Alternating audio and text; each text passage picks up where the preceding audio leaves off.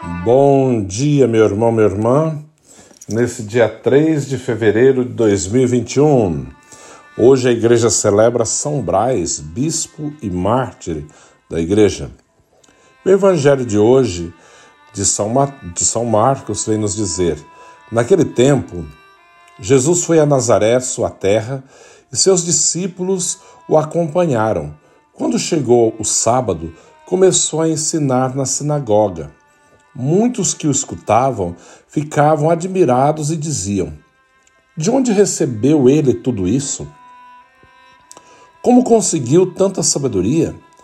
E esses grandes milagres que são realizados por suas mãos? Este homem não é o carpinteiro, filho de Maria, irmão de Tiago, de José, de Judas e de Simão? Suas irmãs não moram aqui conosco?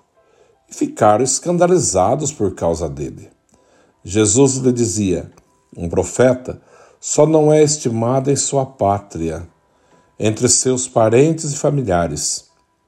Ele ali não pôde fazer milagres algum, apenas curou alguns doentes, impondo-lhes as mãos. E admirou-se com a falta de fé deles. Jesus percorria os povoados das redondezas, ensinando. Palavra da salvação. Glória a vós, Senhor. Esse evangelho nos relata, né? Aquele antigo ditado que o profeta não é bem recebido na sua própria pátria. Ou mais popular ainda que o povo diz, né? Santo de casa não faz milagre, né? E o próprio Senhor passou por essa situação. Já estava na sua vida pública, a parte messiânica, né? Já estava com seus apóstolos. E um dia ele vai a Nazaré, sua cidade, onde ele cresceu. E lá ele vai entrar na sinagoga, que era um sábado, para o judeu é o dia sagrado. Não esqueça que Jesus era judeu, né? E ali todos vão ficar admirados com as suas palavras e vão ficar questionando, perguntando onde, de onde ele recebeu tudo isso, né? Como que ele consegue tanta sabedoria? Onde ele conseguiu tanta sabedoria? E esses grandes milagres que são realizados por suas mãos, né? Esse homem não é o carpinteiro, filho de Maria, irmão de Tiago, de José, de, de Judas e de Simão? Veja a preocupação, né? Onde que ele arrumou? Como que ele pode? Como que ele consegue? Geralmente é o que acontece com as pessoas medíocres. Elas nunca admitem que o outro pode ela sempre subestima a capacidade dos outros. Ela se basta, ela sabe, só ela que faz, ela conhece. Quando alguém aparece, né, que é do meio e começa a fazer, isso acaba incomodando muito, claro. O próprio Senhor passou por isso.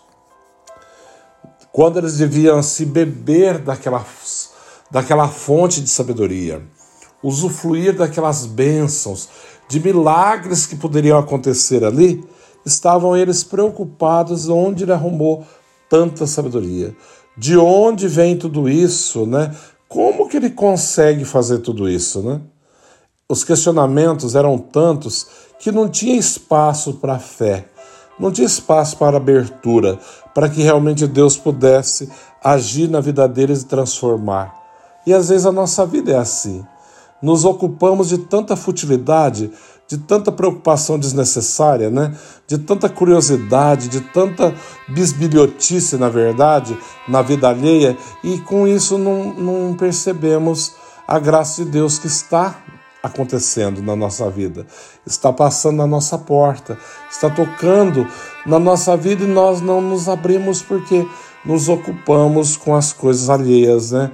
com interesses que não deveriam ser nossos e não deveriam ser nossas preocupações, mas apenas confiar no Senhor e acreditar que Ele é Deus e Senhor da nossa vida. Infelizmente, muitos perdem a graça, né? Muitos não usufruem desse benefício porque estão ocupados com aquilo que não deveria ocupar, com aquilo que não é da, do interesse, na verdade, para se preocupar daquilo que não é. Né? Infelizmente, as pessoas perdem a graça de Deus a cada dia. Hoje, celebramos São Tomás, São Tomás, São Brás, né? Bispo e mártire. O santo de hoje nasceu na cidade de Sebaste, Armênia, no final do século III. São Brás, primeiramente, foi médico, mas entrou numa crise, não profissional, pois era bom médico e prestava um ótimo serviço à sociedade. Mas nenhuma profissão, por melhor que seja, consegue ocupar aquele lugar que é somente de Deus. Então, providencialmente, porque ele ia se abrindo e buscando a Deus, foi evangelizado. Não se sabe já se era batizado ou pediu a graça do santo batismo, mas a sua vida sofreu uma guinada. Essa mudança não foi somente é, no âmbito da religião. Sua busca por nosso Senhor Jesus Cristo estava ligada ao seu profissional e muitas pessoas começaram a ser evangelizadas por meio da busca de santidade daquele médico.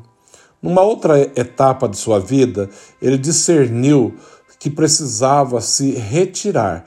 Para ele, o retiro era permanecer no monte Argeu, na penitência, na oração, é, na intercessão, para que muitos encontrassem a verdadeira felicidade como ele encontrou em Cristo e na igreja. Mas na verdade, o Senhor e o Senhor o estava preparando porque ao falecer o bispo de Sebas, o povo conhecendo a fama de santo do santo eremita foi buscá-lo para ser pastor.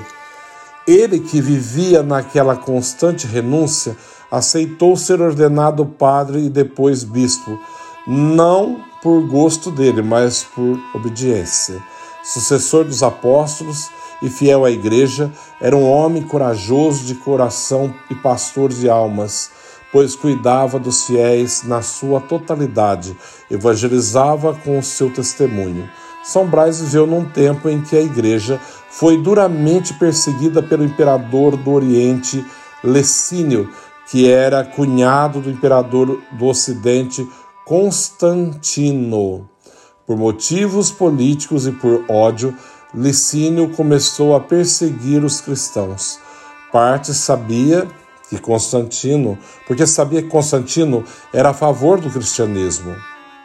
O prefeito de Sebastião, dentro desse contexto e querendo agradar o imperador por saber da fama de santidade do bispo São Brás, enviou os soldados para o Monte Ageu, lugar que esse grande santo fez sua casa episcopal. Dali ele governava a igreja, embora não ficasse apenas naquele local. São Brás foi preso e sofreu muitas é, chantagens para que renunciasse à fé, mas por amor a Cristo e pela igreja preferiu renunciar à própria vida. Em 316 foi degolado. Conta a história que, ao se dirigir para o martírio, uma mãe apresentou-lhe uma criança de colo que estava morrendo engasgada por, um, por causa de uma espinha de peixe na garganta. Ele parou, olhou para o céu, orou a Nosso Senhor e curou aquela criança. Peçamos a intercessão de São Brás, que o santo de hoje, para que a nossa mente, a nossa garganta, o nosso coração, nossa vocação e a nossa profissão possam comunicar esse Deus que é amor. Que a nossa vida, nossos gestos possam comunicar esse Deus que é amor e é fiel sempre na nossa vida, né? São rogai por nós. O Senhor esteja convosco, Ele está no meio de nós. Abençoe-vos, Deus Todo-Poderoso, Pai, Filho, Espírito Santo. Amém. Um santo dia a todos. Deus abençoe.